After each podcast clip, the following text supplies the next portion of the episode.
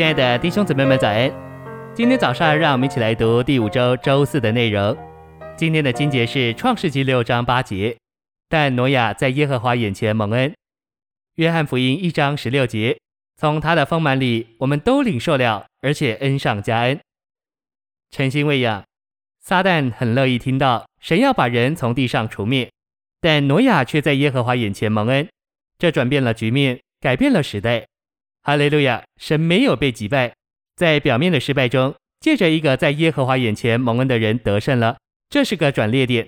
如果你配着圣经读一读历史，你会看见，在每一个时代，当撒旦尽力把局面破坏到极点之后，总有一个人或少数人在神眼前蒙恩，成为转移那时代的人。你们记得以色列人的历史，虽然他们一再堕落，堕落到底，但是出来了一个少年人，名叫但以利。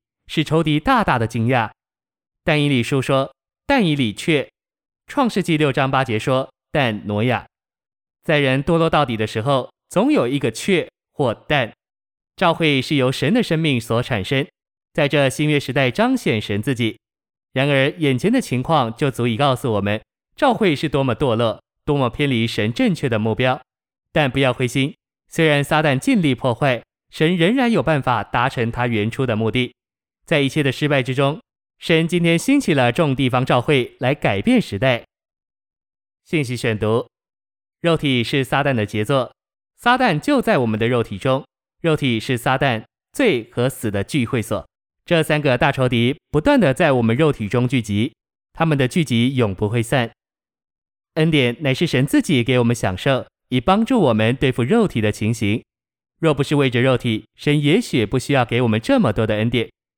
根据希伯来四章十六节，我们可以得恩典来应付我们随时的需要。什么元素使我们需要恩典呢？主要的是肉体。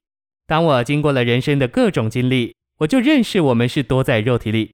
虽然我不喜欢在肉体里，但肉体却在这里。有一次我向主生气，对他说：“主，你为什么不除去我的肉体？”后来他给我看见，从某种意义说，我需要肉体，因为肉体乃是逼我到施恩宝座前的因素。我对这肉体实在无计可施，我所能做的只有来到施恩的宝座前。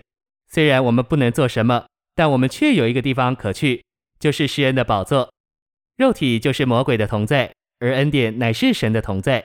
为着对付撒旦的同在，我们需要神的同在。虽然肉体是撒旦的同在，但我们有恩典来胜过他，抵挡他。这恩典就是神的同在。你以为你能对付撒旦吗？忘了这种想法吧。虽然撒旦比我们大，但神比撒旦更大，神是最大的。因撒旦在这里与我们同在，我们需要神的同在。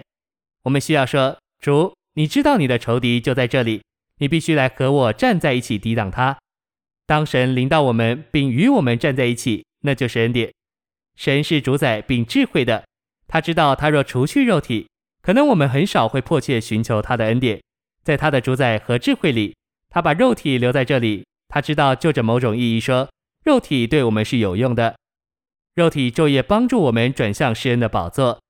当我们成熟被提时，我们能够转向肉体说：“小肉体，你的时间到了，你现在可以离开了。”在生命成熟以前，就某一面说，我们需要肉体，不是来毁坏我们，乃是迫使我们来到施恩的宝座前。